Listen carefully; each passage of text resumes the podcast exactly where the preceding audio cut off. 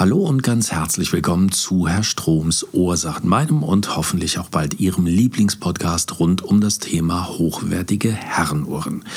Mein Thema ist heute, ja, sind heute die drei großen Ängste, die wir als Uhrensammler so in uns tragen, naturgemäß. Erstens Bluthochdruck, wenn mal wieder die Preise durch die Decke gehen und wir nicht wissen warum. Zweitens Haarausfall, weil wir uns selbige raufen, weil das Lieblingsmodell, das noch in unserer Sammlung fehlt, ganz, ganz weit weg erscheint. Und drittens die größte Katastrophe von allen, unser Händler Tja, der verliert seine Rolex-Lizenz. Wie soll das weitergehen? Mit einem dieser drei Themen beschäftige ich mich nach der nächsten kleinen Musik und Spoiler vorab. Es ist das Thema, was ich nicht so mit Tabletten und gesunder Ernährung in den Griff bekommen kann.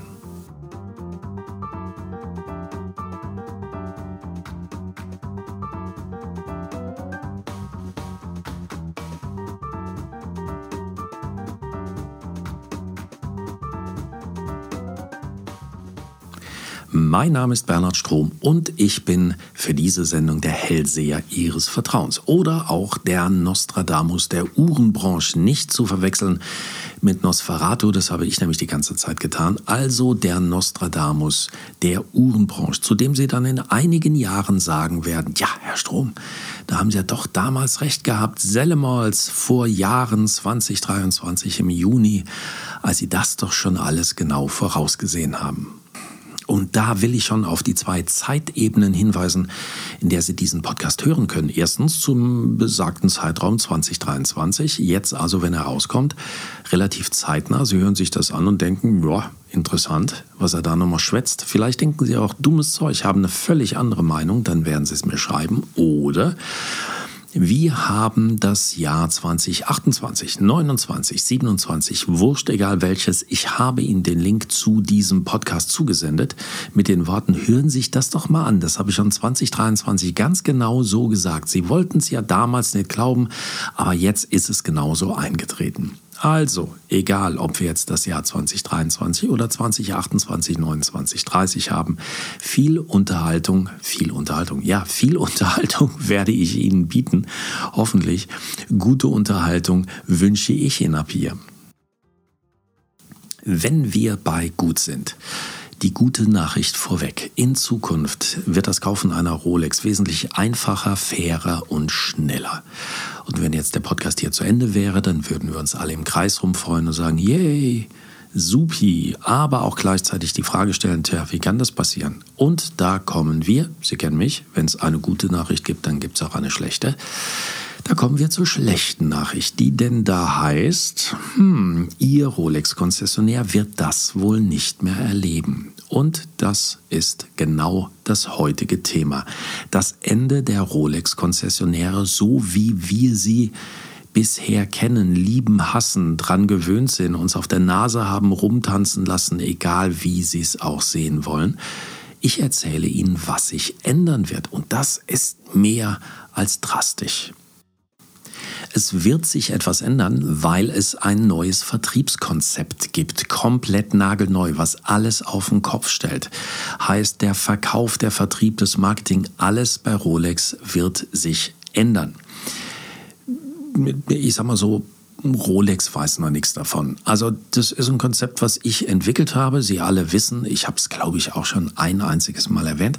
Ich komme ja eigentlich aus dem Marketing und heute ja, gebe ich Ihnen ein kleines Gedankenspiel mit an die Hand und ins Ohr, das dann da heißt, wenn mich jetzt Herr und Frau Rolex engagiert hätten, einfach mal in die Schweiz zu kommen und zu sagen, Strom, alte Socke, alter Marketing-Guru, Sie sind doch sowieso der Nosferatu der Uhrenszene, dann erzählen Sie mal, was könnten wir denn hier noch verbessern? Wie könnten wir denn zum Beispiel unsere drei, vier, fünf Milliarden Schweizer Franken Gewinn nach Steuer, wie könnten wir die optimieren? Sie können uns ein bisschen, Sie wissen über die Uhrenbranche Bescheid, was würden Sie denn da tun? Punkt. Wenn mir also diese Frage gestellt würde, dann würde ich das antworten, was jetzt relativ ausführlich besprochen wird von meiner Seite aus. Doch ein paar Dinge vorab. Bevor Sie sich jetzt zurücklehnen, ein wunderschönes Glas Rotwein oder ein Fläschchen Sprudel sich in den Kopf reindrücken um Ihrem Lieblingspodcaster zu lauschen, ähm, möchte ich ein, zwei Dinge vorab klarstellen. Dieses ist nicht als Scherz gemeint. Es ist keine Ironie, es ist keine lustige Sendung, es ist vor allen Dingen auch keine Satire. Ich meine es mit dem, was jetzt kommt, völlig ernst. Und ich würde Sie bitten, sich wirklich auf dieses Gedankenkonstrukt einmal einzulassen. Und vielleicht sagen Sie dann auch am Ende des Podcastes, oh, ja, eigentlich logisch. Ja, da hat der Strom eigentlich endlich mal hat der Strom da eigentlich endlich recht. Ja, so ist es. Es wird jetzt durchaus komplex. Ich will jetzt sagen kompliziert, weil die Struktur ist relativ einfach, aber es wird komplex. Sie müssen sich ein bisschen darauf einlassen. Nicht so nebenbei hören, sonst noch irgendwas tun, sondern auch gedanklich sich so ein bisschen reinfuchsen in diese Geschichte bis zum Schluss hören. Dann dürfen Sie mir auch alle möglichen Kommentare schreiben und äh, dann schauen wir mal weiter was daraus wird, ob Sie vielleicht Ihre persönliche eigene Meinung dazu haben, Gegenargumente. Aber ein Hinweis direkt vorab. Wenn Sie mir dann schreiben, ja, Herr Strom, völliger Blödsinn, das wird Rolex nie machen, ich weiß das ganz genau. Wenn Sie das sagen, wenn Sie der Meinung sind, gerne, gar kein Problem. Wenn Sie dann aber sagen, ja, nein, das macht Rolex nicht, die haben das noch nie gemacht, die machen das ganz anders, dann nennen Sie mir bitte Ihre Insider bei Rolex, die Ihnen genau das bestätigen, dass das was ich da gerade gesagt habe, nicht zutrifft. Ich nehme meins als Theorie, aber nehmen Sie Ihres dann bitte auch nicht als Wahrheit. Und noch ein Punkt vorweg. Wir werden hier, ich habe es vorhin ja schon mal angedeutet, durch, durch den Titel, das Ende der Rolex-Konzessionäre, wir werden hier über Konzessionäre reden. Der Einfachheit halber, weil es sich bei Rolex anbietet, ja, über Rolex. Aber Sie könnten es eigentlich fast auf jede andere Luxusmarke, die im Konzessionssystem arbeitet, äh, könnten Sie es anwenden.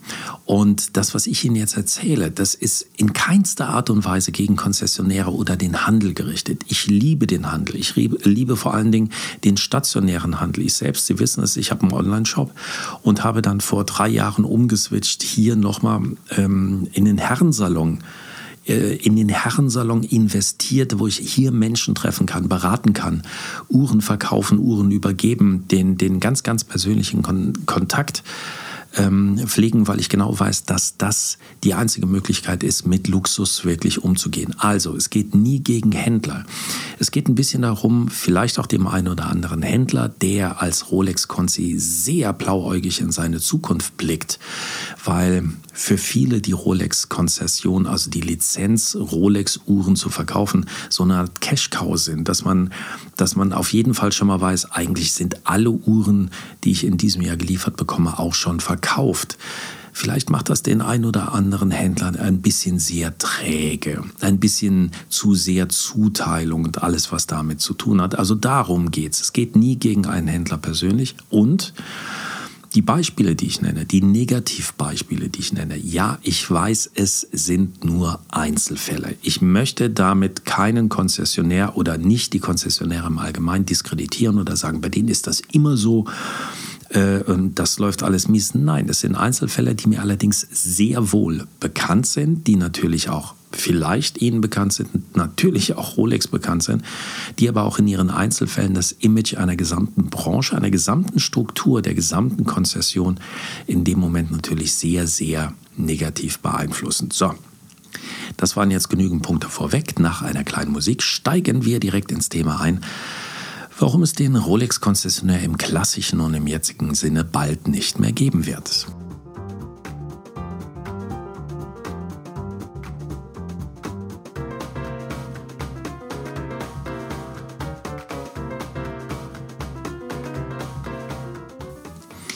Wir beginnen bei dem Thema mit dem Ist-Zustand. Das heißt, wie sieht es im Moment aus bei Rolex oder bei ein, zwei anderen Luxusmarken?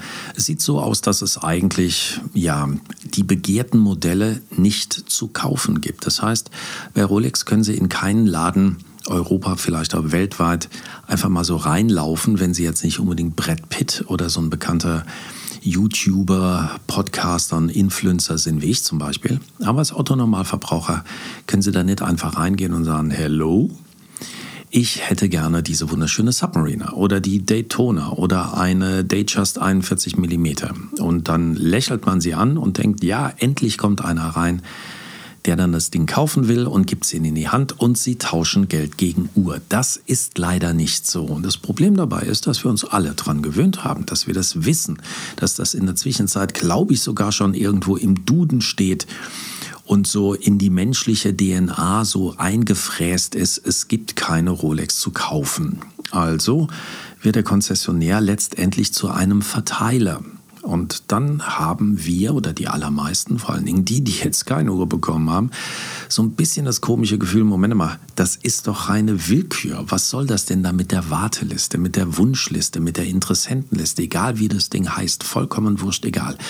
Ich gehe da rein und gehe raus und habe keine Ahnung. Ich weiß noch nicht einmal mehr, ob ich auf der Liste stehe. Der eine erzählt mir, ja, es dauert für diese Uhr mindestens drei, vier, fünf Jahre.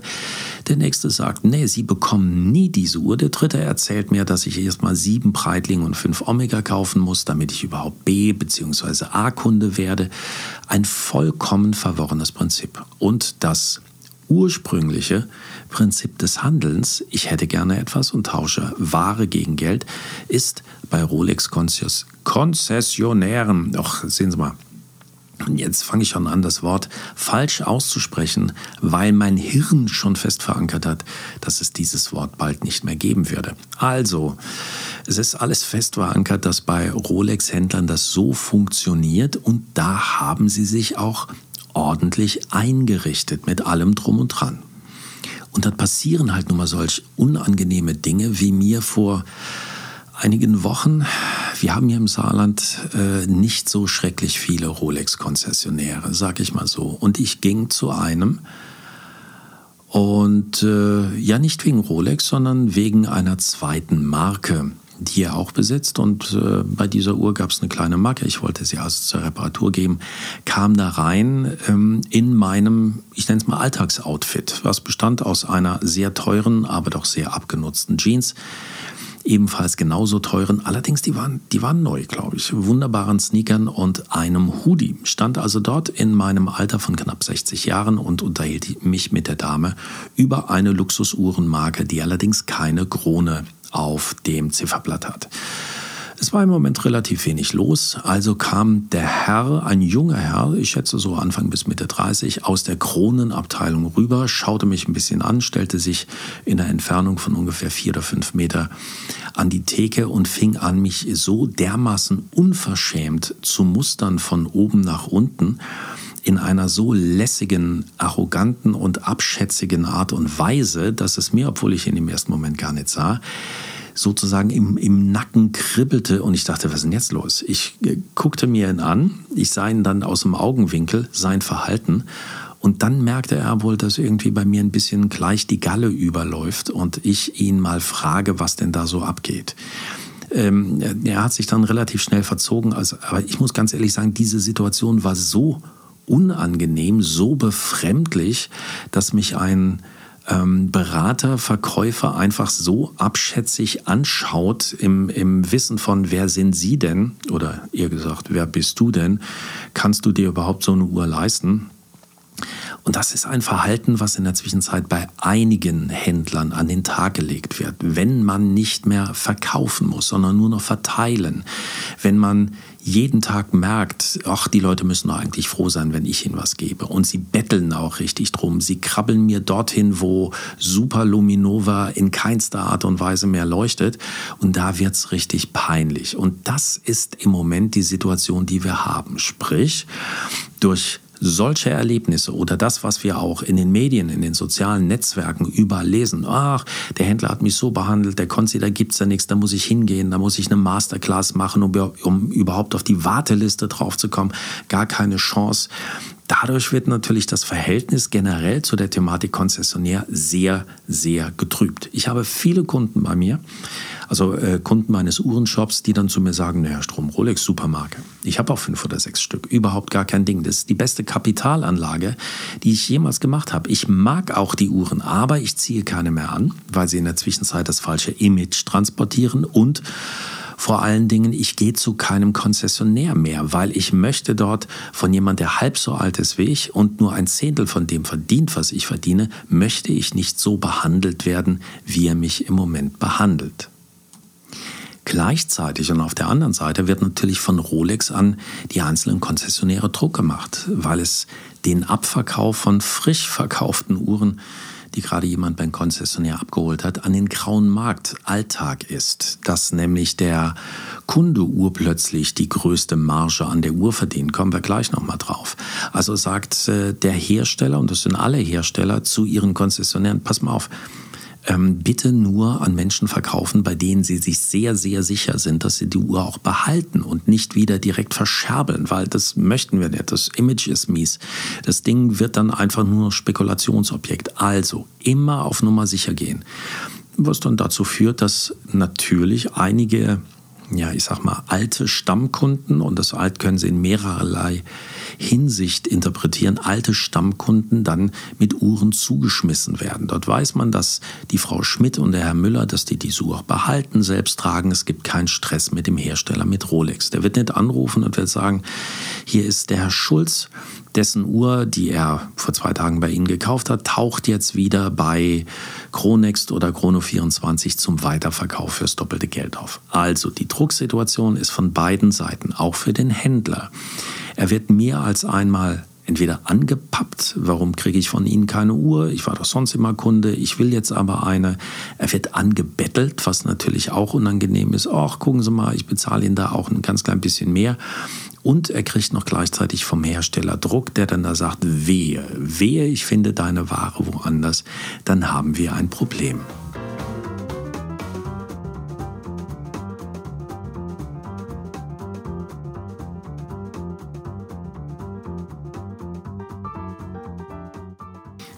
Und ein weiterer Punkt kommt dazu, der sich extrem imageschädigend und nervig für alle potenziellen Kunden auswirkt. Das sind die Stories, die wir überlesen können. Wie vorhin schon gesagt, es ist völlig egal, ob dem so ist oder nicht. Also ich kenne einige wirkliche Rolex-Enthusiasten, die dann bei mir anrufen und mir irgendwelche Schauergeschichten erzählen von ihrem Konzessionär. Nochmal, das sind Ausnahmefälle. Aber die Ausnahme bestätigt immer die Regel und die Ausnahme ist es letztendlich, die für ein mieses Image, gerade im Negativbeispiel, die für ein mieses Image letztendlich schuldig ist.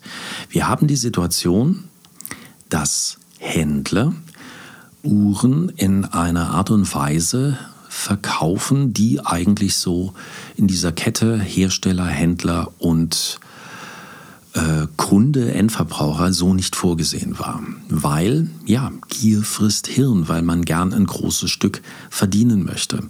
Heißt, dass Uhren überpreis verkauft werden, dass man sich auf einmal als Händler auf die unverbindliche Preisempfehlung beruft und sagt, nee, wenn der Marktpreis einer äh, Rolex bei 20 liegt, warum soll ich sie Ihnen für 10 verkaufen? Das wäre fast noch alles okay, wenn man mit offenen Karten spielt. Aber dann höre ich immer wieder von Beispielen und von Quellen, und das sind wirklich zuverlässige Quellen, weil ich auch weiß, wo er kauft, weil ich auch weiß, wer er ist und ich diese Person näher kenne, die dann zu mir kommt und sagt, äh, stellen Sie sich mal vor, Herr Strom, mein Konzessionär oder ein Konzessionär sagt auf einmal zu mir, ja, ich verkaufe Ihnen die Uhr. Ich verkaufe sie Ihnen aber nicht für 10, ich verkaufe sie Ihnen für 16. 10 auf Rechnung, 10 auf Kartenzahlung und die 6 bitte in Bar. Und wenn Sie das nicht wollen, dann kriegen sie es halt nicht. Fünf andere machen das. Und ja, um die Antwort zu geben, das ist Teilnahme an Steuerhinterziehung. Das kann man jetzt machen, wenn man es will, wenn man so gierig ist. Das Blöde bei der Geschichte ist, die Uhr beim Konzessionär für 16 ist immer noch vielleicht 4000 Euro günstiger, als dass ich sie beim Grauhändler kaufe. Deswegen machen es auch sehr viele. Oder die andere Variante, von der man immer wieder hört, ist, dass ähm, der Händler sich jetzt einfach eine Person seines Vertrauens sucht. Und bleiben wir mal nicht bei Rolex, gehen wir mal noch eine, äh, ein Regal höher Und greifen wir da mal in die Schublade und wir reden von einer Patek Philippe, einfach auch da nur mal ein Rechenbeispiel. Der Listenpreis einer Uhr kostet 30. Sie wissen aber als Händler sehr deutlich, dass diese Uhr überall mit einem Marktwert von 100, 110, 120.000 Euro angeboten wird. Also neu im Fullset gar kein Problem wäre, diese Uhr auch für diesen Preis zu verkaufen. Sie dürfen es aber nicht. Es funktioniert nicht, weil ihnen vielleicht Patek dann auf die Füße tritt und sagt, nee, so nicht mein Bub, so viel verdienen wir jetzt nun wirklich nicht. Also würde ich wenn ich ein Arsch wäre und wenn ich jetzt ja meine, mein Hirn von Gier zerfressen wäre, Klammer auf, meine Stammzuhörer wissen natürlich, dass das völlig hypothetisches Beispiel ist. Jetzt komme ich schon in Stottern bei so viel Geld und dass das natürlich nicht der Fall ist. Aber wir sind ja nun mal bei diesem Gedankenspiel. Was äh, würde ich dann tun? Ich würde einfach meinen, ich sag's mal, den Cousin, einen Verwandten, irgendjemand, der in Abhängigkeit zu mir ist, den würde ich ranrufen und sagen, pass mal auf, mal zu du kaufst jetzt bitte diese Uhr für 30. What? Ich brauche keine Uhr für 30. Doch, kaufe bitte diese Uhr für 30. Das ist das, was durch die Bücher geht. Also bezahlen tue ich sie selbst. Ich als Händler, also da mache ich schon, ich gebe dir hier 30 Bar, bezahle sie bitte bar. Und dann rennst du zum Händler XYZ, Grauhändler, den kenne ich gut mit einem schönen Gruß, und verkauf ihm bitte diese Uhr für 100. Er wird dann diese Uhr eine Woche später für 110 verkaufen, dann hat er 10.000 verdient. Ich gebe dir auch 10.000 und wenn ich richtig gerechnet habe, behält der Händler 60 für sich ein. Und auch das, weil es nicht durch die Bücher geht, natürlich steuerfrei. Und das ist so 60 mal kurz nebenbei, ist schon richtig viel Geld. Wenn Sie das zwei, drei, vier, fünf Mal machen, und das bei jeder Marke, dann, ähm, ja, dann ist das Überleben schon gesichert. Und gerade in Corona-Zeiten, in schweren Zeiten, ja, da, da lockt das Geld schon ziemlich und die Gier, die Gier, die dann da wirklich auch mein Hirn ziemlich anknabbert. Nochmal, egal ob dem so ist oder nicht, aber diese Story kennt jeder. Und das ist die Geschichte, die nochmal dem Konzessionär generell unglaubwürdig macht. Und natürlich ist das auch den Herstellern bekannt. Das ist Patek bekannt, AP bekannt, das ist vor allen Dingen Rolex bekannt.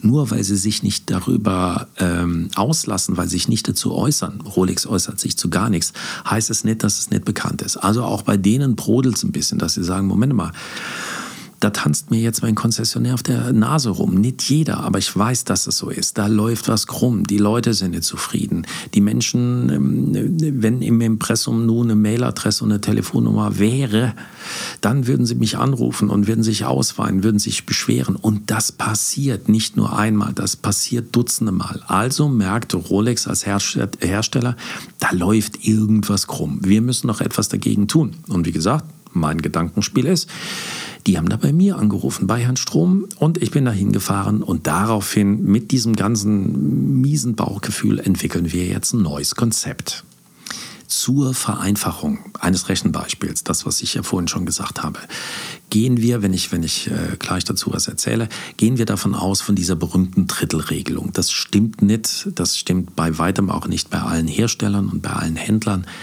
diese dritte, Drittelregelung der Kosten einer Uhr. Beispiel 9000 Euro. Dann in unserem weiteren Beispiel, die Herstellung kostet 3.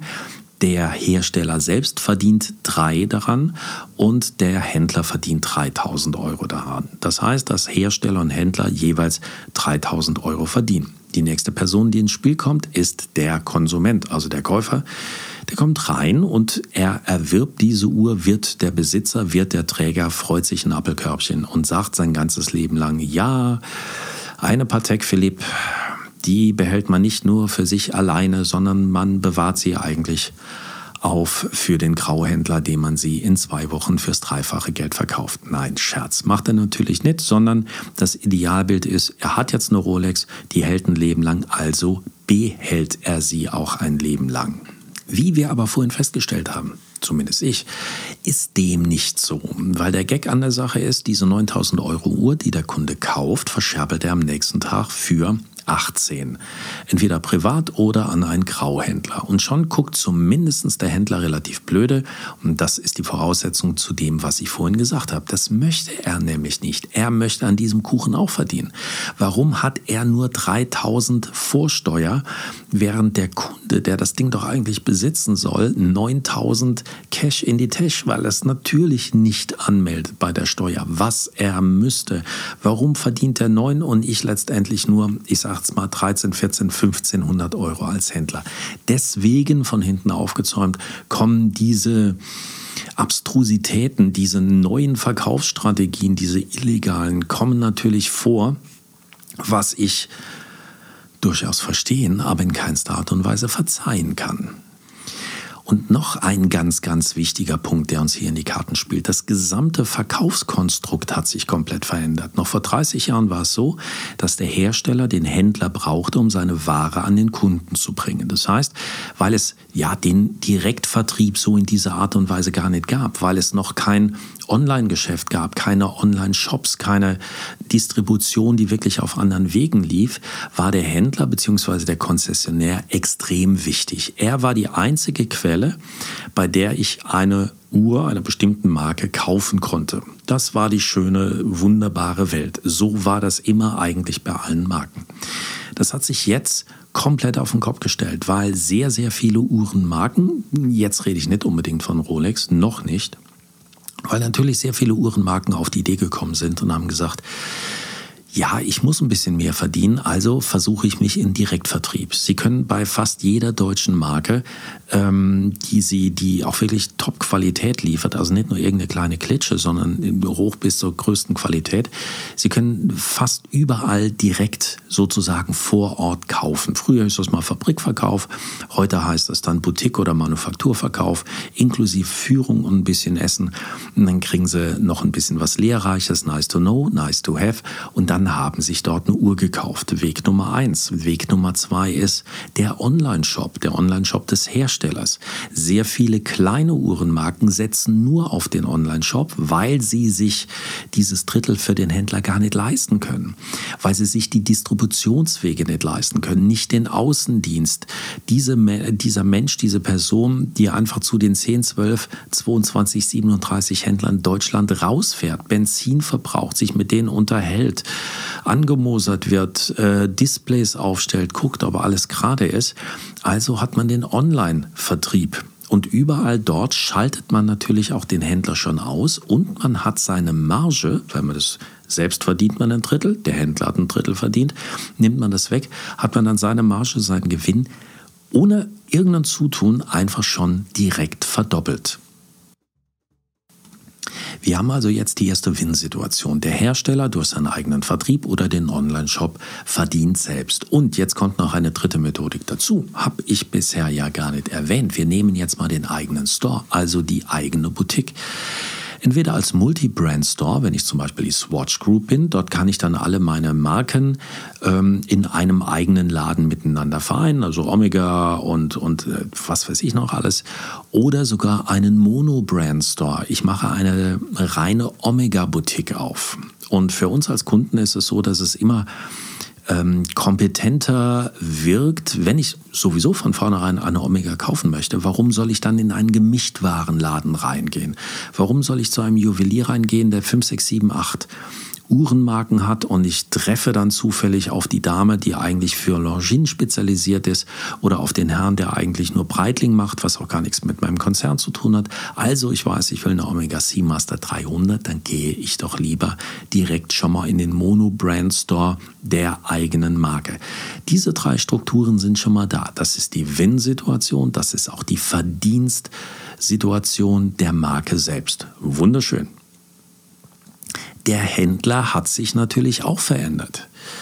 Naja, ich sag mal so, er hätte die Chance gehabt, sich zu verändern. Der Händler ist eigentlich der Konzessionär die eigene Lose-Situation in dieser Dreierkonstellation Hersteller, Händler und äh, letztendlich Kunde. Denn Direktvertrieb, ja, das macht er.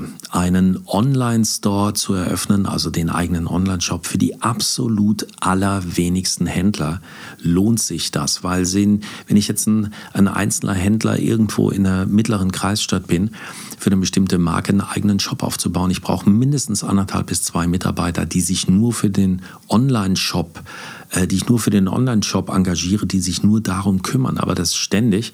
Ich habe also viel zu hohe Personalkosten und das wirklich on top reinzuholen mit dem eigenen Online-Shop lohnt sich also eigentlich überhaupt nicht. Ich kriege Druck von jeder Seite zumindest vom Händler, vom Hersteller, Entschuldigung, der dann sagt, Moment mal, guck aber genau an, wen du verkaufst. Und ich kriege natürlich Druck vom Kunden, der sagt, warum gibt's das nicht? Warum kriege ich das nicht? Oder auf der anderen Seite, Moment mal, äh, aber diese Uhr, die Sie mir gerade verkaufen wollen, diese Uhr, ja, die kriege ich anderswo, aber eine gute Nummer günstiger. Ähm, vergleichen Sie mal hiermit damit. Und als Händler bin ich auf einmal nur noch die arme Socke, die dazu benutzt wird, dass Menschen in meinen Shop reinkommen, Uhren anprobieren, sie toll finden und dann nachher sogar sogar ganz offen kommunizieren, dass sich jetzt im Netz das billigste Angebot raussuchen. Alternativ, ja, versuchen Sie noch 3% runter zu bleiben, auch wenn Sie schon beim billigsten nichts mehr verdienen, sonst kaufe ich sie nicht bei Ihnen. Also der Händler ist in dem Moment leider der Prügelknabe der Nation von oben und von unten. Und der Kunde, das ist eigentlich der, da haben wir die dritte Komponente. Wir haben jetzt Hersteller Win, Händler Lose und wir haben jetzt eine Win-Situation beim Kunden. Denn der Kunde ist auf einmal sehr, sehr selbstständig geworden. Er kann nicht nur sagen, ja, ich nehme die Uhr und behalte sie, sondern das, was viele machen, sie nehmen sie als Investition und als Spekulationsobjekt. Er wird Selbstvertrieb. Er handelt selbst damit. Und das natürlich ohne Lizenz, ohne Steuern, ohne alles. Er verdient damit mit. Und damit verschiebt sich der ganze Markt. Es wird schräg. Will da jemand eine Ware besitzen oder will er eigentlich damit handeln? Waren, mit denen man spekuliert, ähm, Anlageprodukte werden oft über Börsen gehandelt, aber hier ist es jetzt die Ladentheke und wirklich der Börsenmakler, also der Händler, ist die arme Sau, die nur wirklich gar nichts davon hat. So hat sich dieser gesamte Markt in den letzten Jahren verschoben und er spitzt sich immer mehr zu. Und nach einer kurzen Musik kommen wir zur Konsequenz des Ganzen, was denn Rolex daraus ziehen könnte.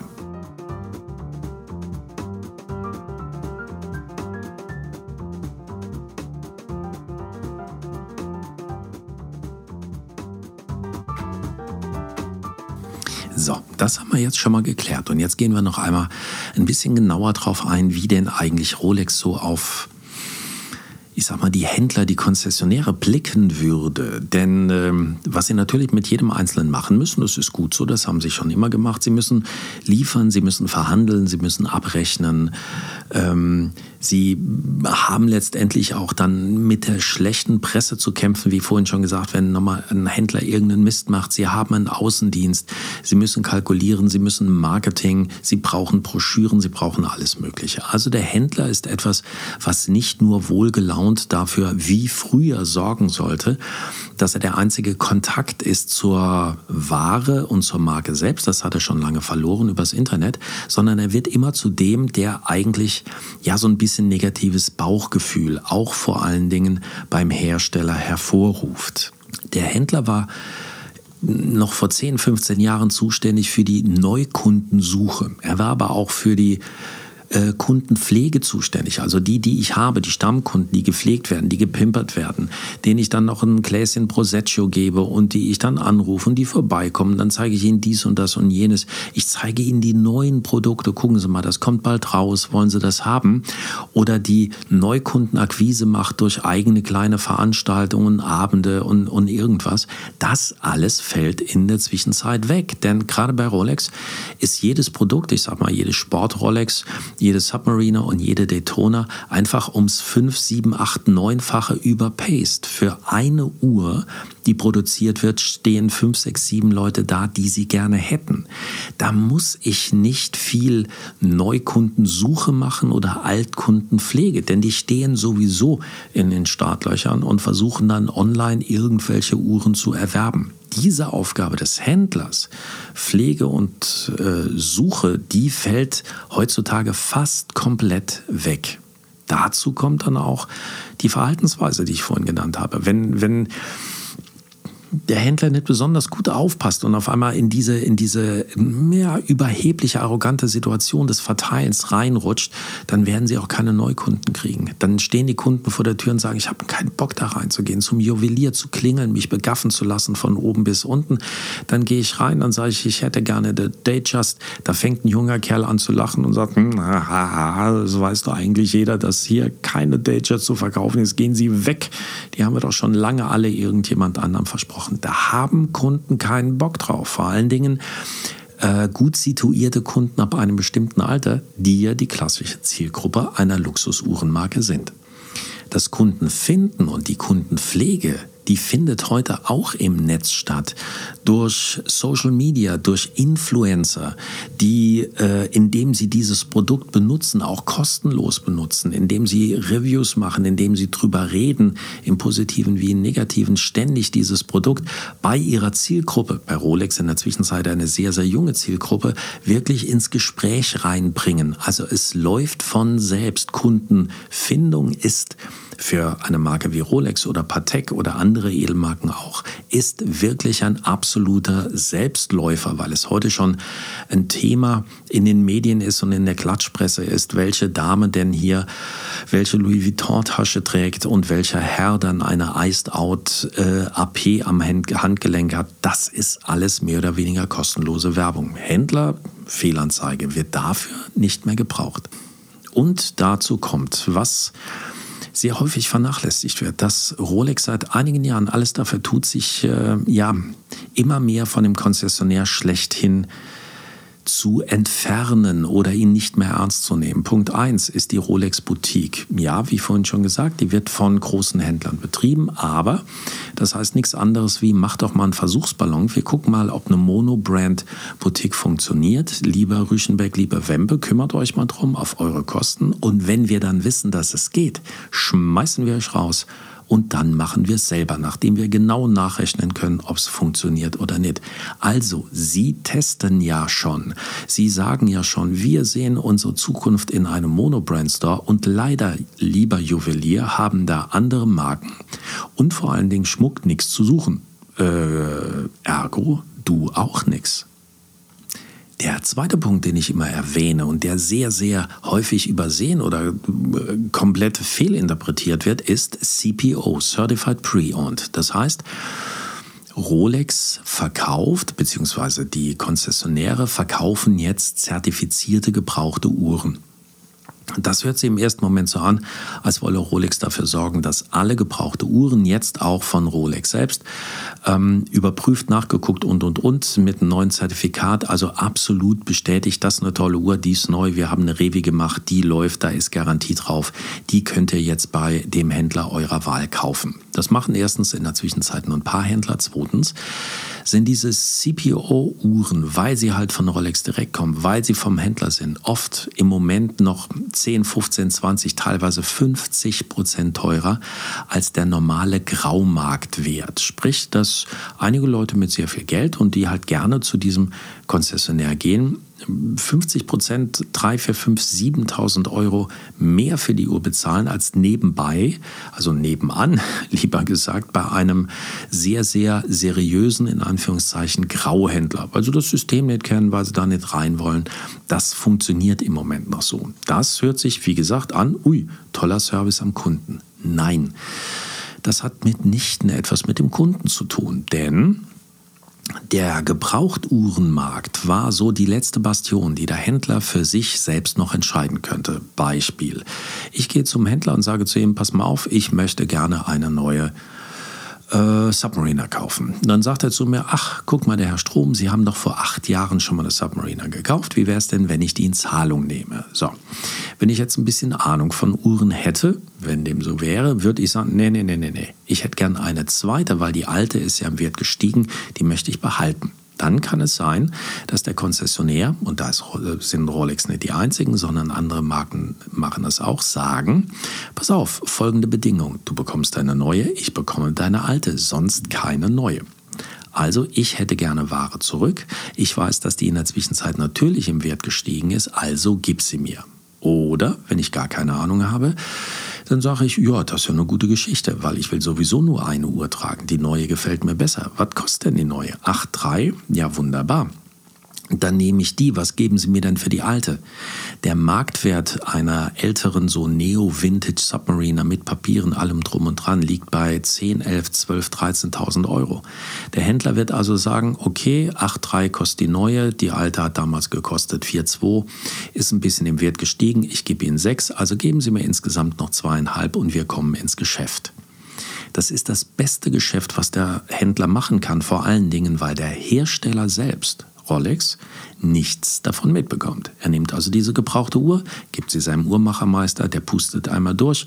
Wegen mir macht auch eine Revision, sind 200, 300 Euro an Personalkosten und dann stelle ich die Uhr ins Fenster für die vorhin schon gesagten 11.000 bis 12.000 Euro. Er verdient also 100 Prozent an dieser Uhr, wesentlich mehr als an einer neuen und niemand kann ihm reinreden. Es ist sein eigenes Geschäft. Jetzt kommt CPO, Certified Pre-Owned, und Rolex sagt ganz klar, nein, dieses Geschäft nehme ich dir weg. Und zwar erstens, weil ich damit Geld verdienen will. Jede Uhr, die bei dir ver äh, gebraucht verkauft wird, ist ab jetzt CPO. Und CPO heißt, ich habe mich darum gekümmert, dass diese Uhr wirklich in Ordnung ist. Ich verdiene also an einer Revision, ob ich sie mache oder nicht, Austausch, keine Ahnung, wurscht, egal was. Und ich gebe sie dir wieder zurück. Und wir wissen ganz genau, durch Austausch der Papiere und alles Mögliche, für welches Geld du diese Uhr verkaufst. CPO ist also nichts anderes als eine weitere Entmündigung der Händler und der Konzessionäre und eine weitere Kontrolle, was man denn alles damit verdienen kann und vor allen Dingen, was der Händler verdient. Also nichts mit toller Servicegedanke. Ja, ist es auch für den Kunden der überteuert kaufen will, aber in allererster Linie weitere Gängelung und weiteres Einschneiden der Konzessionäre. Und das ist der Punkt, den wir bedenken müssen, dass wir über das Boutiquensystem und über CPO ja schon ganz, ganz klar sehen, liebe Konzessionäre, wenn ihr jetzt zuhört, dass ihr ständig hier beschnitten werdet. Also der letzte Punkt, den ich jetzt gleich nach einer kleinen Musik sage, der letzte Punkt, der entscheidende Punkt, das neue System, das ist irgendwie folgerichtig.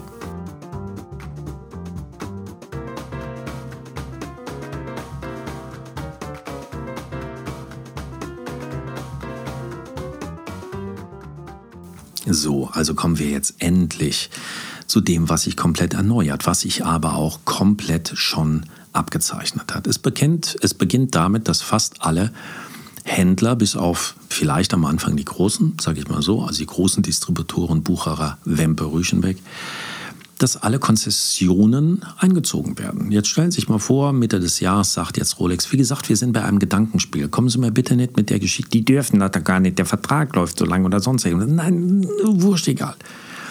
Rolex hat, Rolex Schweiz hat auch kein Impressum, die dürfen das auch nicht und trotzdem haben sie es. Also es gibt ja schon Dutzende von äh, Konzessionären, die in den letzten ein, zwei Jahren ihre Konzession verloren haben, die einfach nicht verlängert wurde. Gehen wir einfach mal davon aus, sie machen das. Sie schicken jetzt an alle raus und sagen, liebe Leute, ihr habt keine Konzession mehr. Edgy Badge hat sich die Sache. Das ist jetzt ein ganz klein bisschen blöd.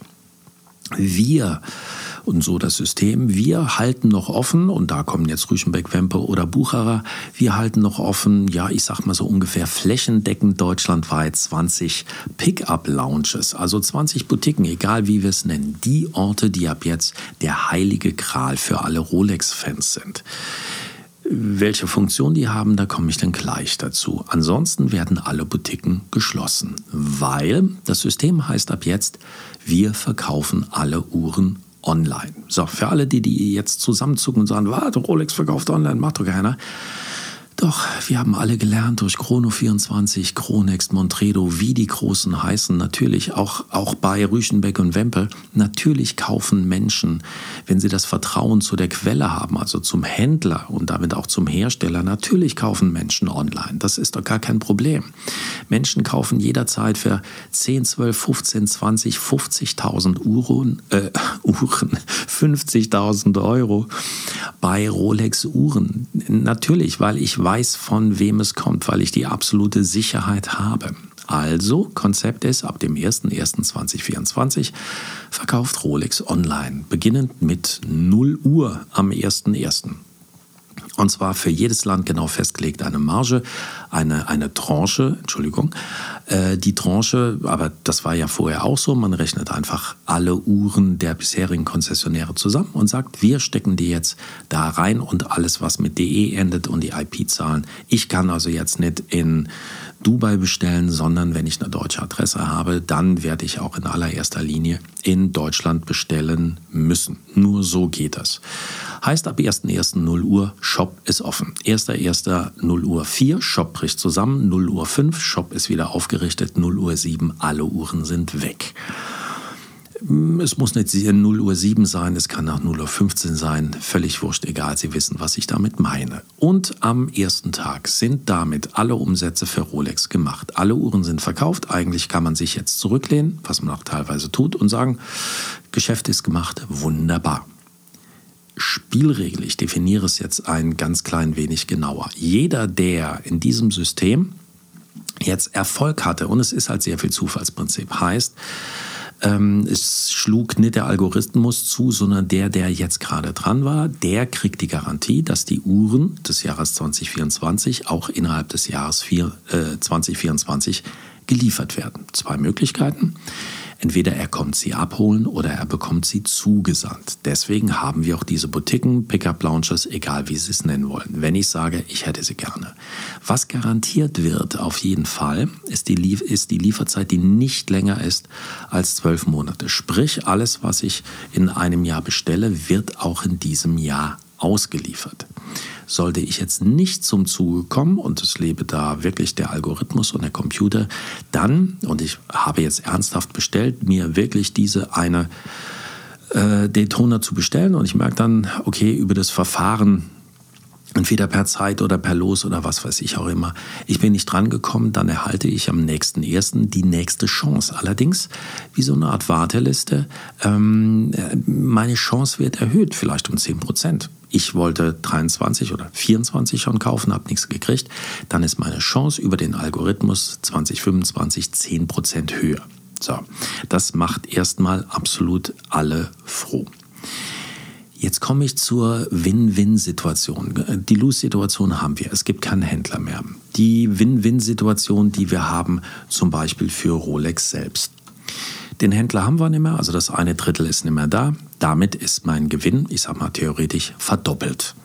Ich verdiene jetzt auch das Geld des Händlers, weil wir einen reinen Online-Shop haben. Ich verdiene als Rolex noch wesentlich mehr, weil der Außendienst, der Vertrieb, alles, was damit zu tun hatte, eigentlich nicht mehr machbar ist und eigentlich nicht mehr durchgesetzt werden muss. Wunderbar. Ich habe noch vielleicht diese 20 Boutiquen unter eigener Regie, aber das ist ein Tropfen auf den heißen Stein.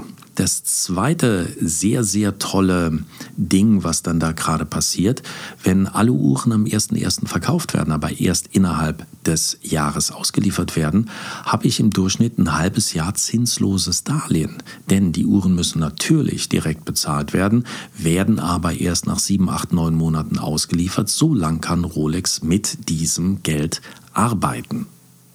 Was ich persönlich für wesentlich wichtiger halte, man hat als Unternehmen, als Hersteller in dem Moment die volle Kontrolle.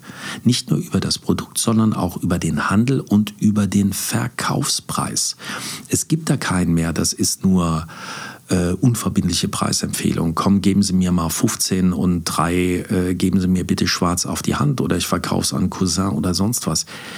Rolex hat in dieser Sekunde die vollkommene Kontrolle und das fairste Verkaufssystem, was es überhaupt gibt, nämlich online über den Computer. Und ich werde, es wird ein bisschen dauern, aber irgendwann wird diese Marke Rolex auch nicht mehr die Marke der Spekulanten und der Protzer sein und der dies nur als Geldanlage haben wollen oder sehr, sehr schnell zurückverkaufen. Warum? Da kommt die Boutique jetzt ähm, ins Spiel. Die Boutique müssen Sie sich so vorstellen, ist wesentlich mehr als das, was wir uns bisher unter einem Verkaufsraum vorstellen. Also dass da nur Uhren gibt, sondern ähm, wir haben ja jetzt nicht mehr die Möglichkeit, direkt zu kaufen. Also ist diese Boutique Showroom. Ich kann da jederzeit reingehen. Ich kann gucken, welche Modelle da kommen. Da werden die neuen Modelle vorgestellt. Da wird aber mehr gemacht. Diese Boutiquen werden Zentren fürs moderne Marketing. Da ist auch abends mal eine Jazz, äh, ein, ein, ein Jazzabend. Ich kann meine Kunden einladen. Ich kann mich sozial, ich kann mich Sport sportlich, ich kann mich in, in der Stadt wirklich äh, engagieren. Eine ganz andere Art von lässig lockeren Verkäufern, weil sie nichts mehr verkaufen müssen. Ich kann die ganz anders aussuchen im Sinne von Kundenkontakt, Freundlichkeit, ähm, Interaktion und so weiter und so weiter. Die Boutique oder der, der Rolex-Konzessionär, der bisher so ein bisschen hm, Bauchwehgefühl, muss ich da klingeln, komme ich da rein, jetzt gehe ich da rein, dann kriege ich doch nichts, der erzählt mir nichts, dann behandelt er mich von oben herab. Alles dieses ist weg. Ich kann jederzeit in eine Boutique reingehen, mir das Ganze angucken, sehr lässig, weil ich weiß, ich kriege nichts, ich will nichts, ich will nur gucken, ich will vielleicht dann doch eine Beziehung zu ihm aufbauen. Und alles andere, dieses Gläschen Champagner und das Smalltalk, wenn ich das will, ja. Und wenn ich eine Uhr kaufe, dann kann ich ja sagen, bitte liefert mir das in die Boutique nach Düsseldorf oder München oder nach Berlin. Ich komme das holen, habe einen Termin. Ich weiß genau, dass ich dann dort willkommen bin. Ich kann mich mit dem unterhalten, dies und das und jenes. Kooperationsmöglichkeiten mit Musik, mit anderen Luxusmarken, mit ortsansässigen Nachbarn etc. etc. Also das Marketingkonzept rolle ich jetzt nicht so weit auf, aber es wird funktionieren. Und noch eins wird funktionieren und da sind wir beim ganz, ganz wichtigen Punkt. Ich habe vorhin von Spekulation gesprochen. Wir sind dabei, dass diese Boutiquen auch die Anlaufstation für den Rückkauf sind. Sprich, ähm, es wird wirklich zur Situation kommen, es wird häufiger zu den Situationen kommen, dass ich jetzt sage, ich will meine Uhr nicht verkaufen aus Spekulationsgründen, sondern sie gefällt mir nicht mehr. Oder ich stelle meine Sammlung um. Oder einfach nur, ich brauche einfach mal verdammtes Geld. Und ich weiß, ich habe diese Uhr gekauft für neun und jetzt ist sie zwölf wert. Ja, ist okay. Ich habe sie schon vier Jahre besessen. Ich möchte das. Und wenn Sie schon mal versucht haben, eine gebrauchte Luxusuhr zu verkaufen, werden Sie merken, das ist genauso blöd, genauso dämlich als wenn sie versuchen, ein Auto zu verkaufen.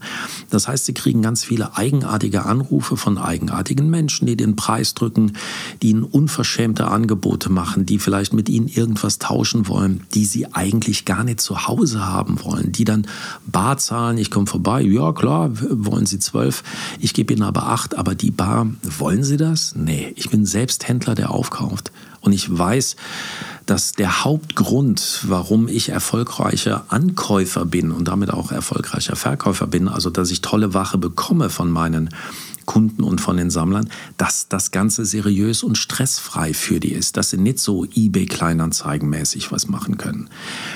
Jetzt ist es so, dass ich wirklich in die Boutique reingehen kann und kann sagen, pass mal auf, das ist die Uhr die möchte ich gern wieder verkaufen. Und die Boutique mir dann ganz klar sagt, pass mal auf, ich gucke meinen Computer rein, Tagespreis für diese Uhr ist jetzt 12.750 Euro. Ich habe die überprüft, die können Sie da lassen. Wunderbar, herzlichen Dank. Es wird diese Übergangsphase geben von einigen Jahren. Dann wird es aber zum Beispiel beim Verkauf der Uhr spinne ich jetzt mal, äh, was Rolex natürlich auch machen könnte. Die ganz klar sagen, pass mal auf, Sie haben ja uns eine Uhr gekauft, die können Sie abholen oder die sende ich Ihnen zu. Diese Uhr hat Servicepapiere, diese Uhr hat Garantiepapiere mit allem drum und dran und auf jeden Fall hat diese Uhr ihren Namenseintrag. Und diese Uhr können Sie auch nur noch verkaufen, beziehungsweise die Garantie für diese Uhr wird nur dann aufrechterhalten, wenn Sie als Bernhard Strom mit Ihrer Uhr und den Papieren auf Bernhard Strom zu uns kommen und jetzt gerne eine Revision haben wollen oder Sie äh, andere Serviceleistungen haben wollen ist eine Uhr mit dem Namen Bernhard Strom. Jetzt wird die jetzt äh, abgeliefert von Günter Kleinschmidt. Hm, dann gucken wir mal, dann wird es entweder teurer, die Revision wird teurer, etc. etc. Man zieht also die Leute, man erzieht die Leute so, dass sie ganz klar sagen, pass auf, mein Händler und Rolex als meine Marke ist nicht nur meine Marke, die ich unbedingt kaufen möchte, sondern Rolex ist auch die Marke, bei der ich wieder verkaufen möchte. Safe, schnell, toll, stressfrei, mit allem drum und dran. Eine wesentlich stärkere Markenbindung, Unternehmensbindung, als wir das vorher hatten.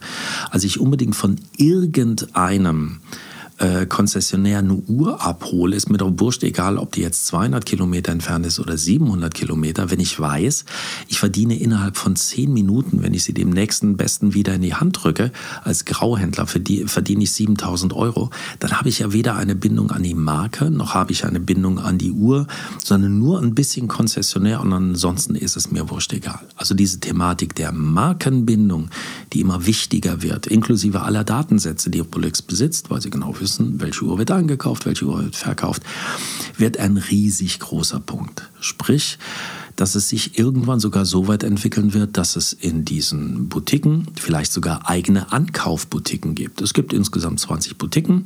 Dann gibt es noch vier Ankaufboutiquen, an die ich fahre, bei denen ich einen guten Preis kriege. Deutschlandweit wird kein Problem sein. Sammler machen das gerne, wenn ich dafür gut bedient werde und auch 500 oder 1000 Euro vielleicht mehr bekomme. Und es werden sich irgendwann Boutiquen rauskristallisieren. Und das kann man an allen Boutiquen, in denen natürlich dieses CPO, Certified Pre-Owned, Discount diese zurückgekauften Rolex verkauft werden. Das heißt, ich kann in der Boutique zwar keine neuen kaufen, kann ich im Moment auch nicht, kann aber absolut gesichert zu einem von Rolex festgesetzten Tagespreis, der für alle Boutiquen stimmt äh, oder gleich ist, kann ich gebrauchte Uhren verkaufen. Es wird sich dann irgendwann rauskristallisieren, dass man sagt, okay, wir haben aber in Hamburg und in Düsseldorf und in München und in Berlin haben wir vier besondere Boutiquen und zwar die für Vintage und Neo-Vintage, die Certified Pre-Owned Boutiquen. Und da werden alle Leute hinpilgern und sagen, ich hätte jetzt nun mal gerne eine 12 Jahre alte, 17 Jahre, 31 Jahre alte Submariner im Fullset mit Papieren in einwandfreien Zustand. Und dafür gebe ich auch richtig Geld aus. Und so wird die Distribution immer noch bestehen, auch face-to-face, -face, da wo es absolut notwendig ist. Wenn wir gebraucht kaufen, wenn ich mir also eine Uhr angucken muss, wenn ich etwas verkaufe, wenn sich also der Händler die Uhr angucken muss, aber für alles andere, wo alles sowieso immer absolut gleich ist, wo ich ganz genau weiß, eine neue Submariner sieht immer aus wie eine neue Submariner, dort kann ich aufs Online-Geschäft gehen. Und das ist ein völlig neues Verkaufskonzept, wie die Boutique, wie der Direktverkauf, ähm, der persönliche Vorkauf, äh, Verkauf, Handel, stationärer Handel, wie der neu funktioniert und die Marke sogar mit nur noch einem Bruchteil der Handelsplätze, der Händlerstationen, der Pickup-Lounges, der Boutiquen, wie immer Sie es nennen wollen, aber nur mit einem Bruchteil doch extrem schnell nach vorne bringe. Und wenn wir jetzt zum Schluss noch einmal ganz kurz gemeinsam überlegen, was bringt das denn dem Kunden? Also Ihnen und mir, wenn ich wirklich was kaufen will, nochmal zusammenfassend. Ich habe eine absolut gleiche Chance, also deswegen schon mal fürs Herz und für die Seele, alle haben eine gleiche Chance, eine Uhr zu bekommen. Ich habe direkt Gewissheit. Ich habe nicht, ja, wahrscheinlich drei oder vier Jahre Wartezeit. Ja, ich nehme Sie mal auf die Liste. Nee, Anzahlung geht nicht, kein Problem. Ich rufe Sie dann mal irgendwann an. Nein, ich habe direkt Gewissheit, bekomme ich eine. Ich weiß ungefähr, wann sie geliefert wird innerhalb von zwölf Monaten. Ich weiß, dass ich sie selber abholen kann. Ich habe die Sicherheit über den Listenpreis. Es ist immer fair, es kommt immer vom Hersteller, es ist immer dieselbe Liste. Ich bin kein Bittsteller. Ich muss da nicht reingehen und mich klein machen, damit ich irgendetwas bekomme. Oder ich muss dann mit ansehen, was auch blöd ist in den großen bei den großen Konzis, dass da irgendeiner gepempert wird, der da mit einer Flasche Shampoo sitzt, aber ich werde vorne abgekanzelt im Sinne von, tja, wir hätten vielleicht noch eine 24 mm Two-Tone mit Brillantenbesatz äh, für Sie als äh, 2,5 Meter Mann mit 180 Kilo. Das wird halt nichts. Gleichzeitig kann ich diesen Service des Abholens, ähm, wirklich des, des Kundenkontaktes, kann ich weiterhin nutzen und ich habe eine Anlaufstation, wenn ich meine Uhr seriös verkaufen will. Und die Qualität letztendlich von gebrauchten Rolex im Markt wird Jahr für Jahr steigen, weil sie immer nur durch die Hände von Rolex gehen, weil sie dort immer zertifiziert werden, weil sie dort immer von, von revidiert bis aufgearbeitet werden und, und, und. Also das Package an sich, die Marke und die äh, Qualität der Ware Rolex wird von Jahr zu Jahr steigen. Und über diese Zufriedenheit der Kunden wird sich eins ergeben. Die Marke Rolex wird wieder positiv besetzt. Und das ist sie im Moment nicht. Sie rutscht meiner Meinung nach irgendwo hinten ab, wieder so ein ganz klein bisschen in die Protzer oder sogar, ja, na, ich sag's nicht, aber in die Protzer-Abteilung, weil da man nochmal Iced Out und dies und das und jenes und nur Influencer, nur junge Leute, die irgendwas haben. Da rutscht es ein bisschen hin. Und so kriegen wir es wieder absolut seriös auf die Füße mit alledem, was dazugehört. So, das war mein Gedankenspiel. Das heißt, weg vom Konzessionär hin zum Onlinehandel, trotzdem die Boutiquen, wesentlich mehr Kundenfreundlichkeit, wesentlich mehr Sicherheit beim Einkauf und beim Verkauf. Alles das. Und jetzt können Sie natürlich ganz klar sagen, der Strom, der spinnt. Ja, kann sein. Ist meine, meine ganz eigene Meinung, dass das passieren wird. Warum? Weil Rolex, der Hersteller, damit wesentlich mehr verdient, weil es nur Vorteile für ihn gibt. Nochmal.